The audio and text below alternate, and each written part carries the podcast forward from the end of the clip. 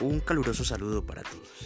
Espero se encuentren muy bien y espero el contenido de hoy sea útil en su aprendizaje y desarrollo personal. Que lo disfruten. El tema de hoy en esta serie de contenidos sobre la salud mental es ¿qué es la salud en siete puntos?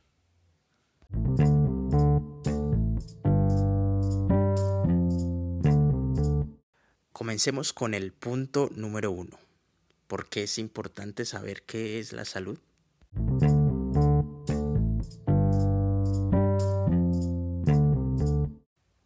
Iniciemos diciendo, a manera general, que entre más clara sea nuestra comprensión de la salud, mejor preparados estaremos para asumir el deber de cuidarla.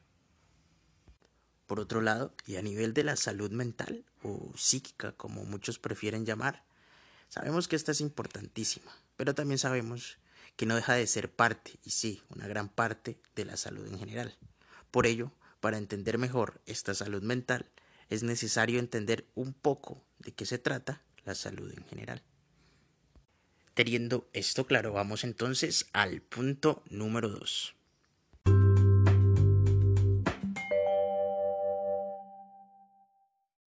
Punto número 2. ¿De dónde viene la palabra salud?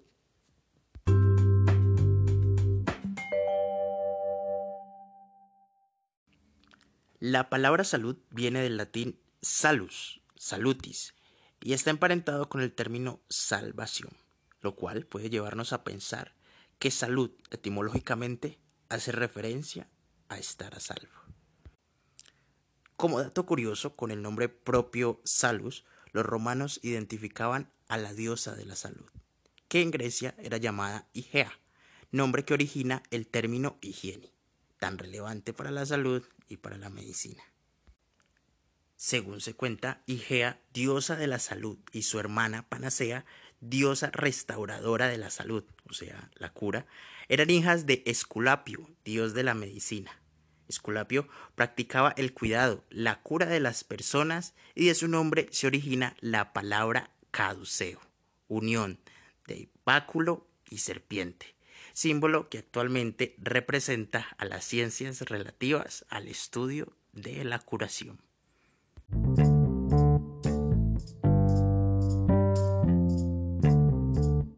Punto número 3. ¿Cuáles son las principales formas de entender la salud?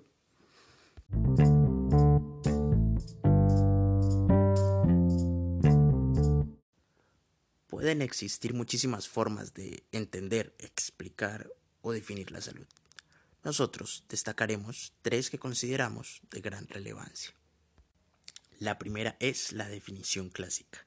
Desde esta postura, la salud, o mejor, estar sano, se refiere a poder desarrollar las actividades cotidianas, trabajo, relaciones familiares y sociales, comer, entre otras. La segunda postura es la fisiológica, desde esta comprensión, la salud ya no está relacionada con nuestras actividades diarias. Más bien tiene que ver con nuestro organismo. Aquí, la salud es la ausencia de enfermedades y o lesiones orgánicas. Y nuestra tercera postura es la definición de la Organización Mundial de la Salud. Esta es quizás la definición más conocida y nombrada precisamente por venir de una entidad como la OMS y también porque busca ser lo más completa posible. Para esta entidad, la salud es el completo estado de bienestar físico, psíquico y social, y no solo la ausencia de enfermedad o achaque. Todas estas definiciones son bien intencionadas y útiles, cada una más que la otra dependiendo del contexto. Pero definir la salud no es tan fácil y por eso no se está exento de errores o sobreestimaciones. Ya veremos por qué.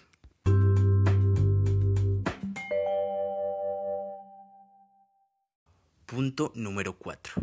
¿Por qué no son tan buenas estas definiciones?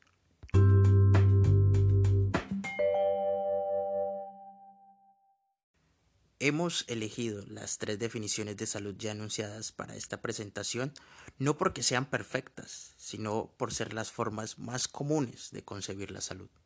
pero por ser comunes no quiere decir que sean completamente correctas o incluso útiles. A nivel general, estas definiciones pueden generarnos dos problemas. El primero de ellos es el descuido de la salud y el segundo es creer que la salud es un estado inalcanzable, casi perfecto, pero que muy inalcanzable que sea, queremos tenerlo. La primera definición, la clásica, relaciona salud con la capacidad de responder efectivamente a las actividades de la vida cotidiana, lo cual es quizás una verdad a medias. Nosotros podemos llevar una vida aparentemente normal, pero eso no quiere decir que estemos exentos de enfermedades. Por supuesto, la vida implica dolores, achaques, quizás momentáneos, pero no por eso debemos descuidarnos.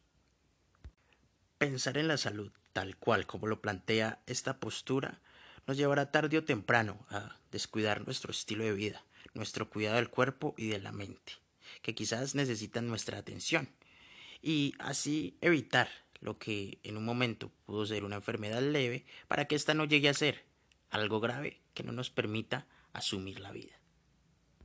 La segunda y la tercera definición que eh, hemos compartido, la fisiológica y la de la OMS, aunque quizás muy acertadas, son poco prácticas, puesto que ponen la salud en un estado casi perfecto, al cual es difícil de acceder. ¿Cuántas personas pueden decir con total seguridad que poseen un estado de bienestar psíquico, físico y social sin tener enfermedades o achaques? Lo que termina siendo esto es condenarnos a la enfermedad. Y el inconveniente aquí no es solo la condena, sino que dicha relación de salud y perfección nos genera un problema contrario, irónicamente, al de la primera definición, y es sobre cuidar la salud. Como habíamos dicho antes, la vida implica ciertos dolores, achaques y sufrimientos, pero pensar la salud como estado perfecto lo que genera es la medicalización de la cotidianidad. No queremos sufrir, no queremos sentir, no queremos aceptar las condiciones de la vida. Con esto no queremos negar las enfermedades, lo que queremos es romper el paradigma de la vida perfecta como única posibilidad de sanidad.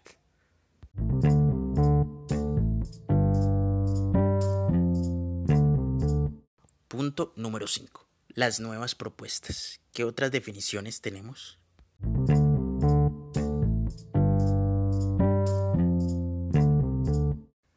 A partir de las dificultades encontradas con las definiciones anteriores, se ha empezado a desarrollar nuevas propuestas de definición de la salud, procurando ser más prácticas y liberar esa concepción de la vida como irremediablemente patológica.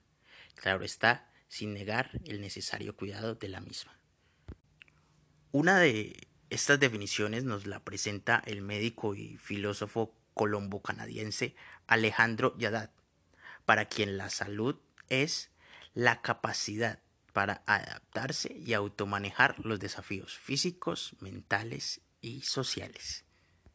Una definición similar la encontramos en el psicólogo y filósofo colombiano Juan Diego Lopera Echavarría, para quien la salud es la capacidad de desplegar armónicamente nuestro ser. Con esto se refiere a que el ser humano, ante las dificultades, puede generar cambios normativos de su comportamiento para lograr la construcción de capacidades o patrones de vida que le permitan el pleno desarrollo de su persona.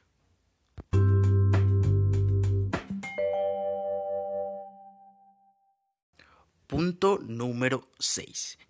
¿Qué beneficios tienen estas nuevas definiciones?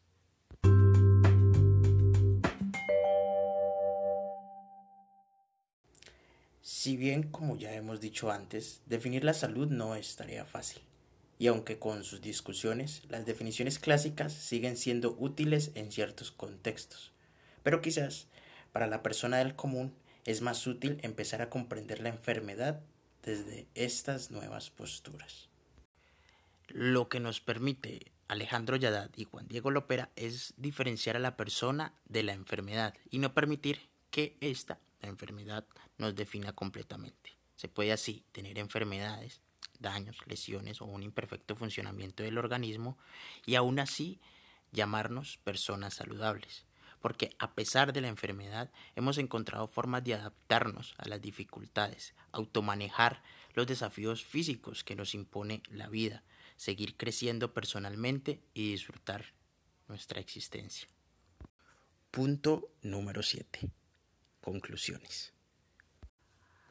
Ahora que lo sabemos, podemos, primero, entender que la salud personal necesita nuestro cuidado, de buenos hábitos y estilos de vida sanos, y no esperar a que no podamos levantarnos de la cama.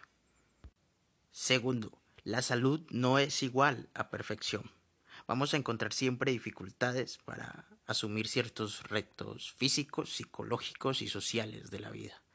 Estos no son más que oportunidades de crecimiento o en su defecto situaciones con las que necesitamos aprender a convivir. Nadie es perfecto para todo y en todo momento. Y tercero, la clave para ser saludables es adaptarnos a las nuevas condiciones de nuestra vida. El cambio es la oportunidad de crecimiento, pero debemos procurar hacerlo sin negar o ir en contraposición a nuestro ser. Debe ser un cambio equilibrado.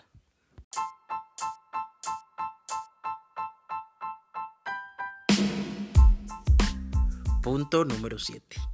Agradecimientos y despedida.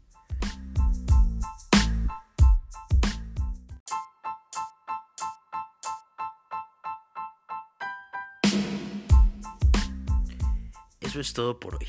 Espero haya sido de utilidad este tema y espero lo hayan disfrutado.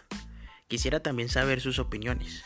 ¿Se puede ser una persona saludable a pesar de tener una enfermedad?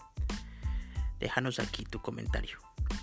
No siendo más, por hoy me despido, pero les invito a que nos sigan acompañando aquí, abordando temas y reflexionando con sentido humano.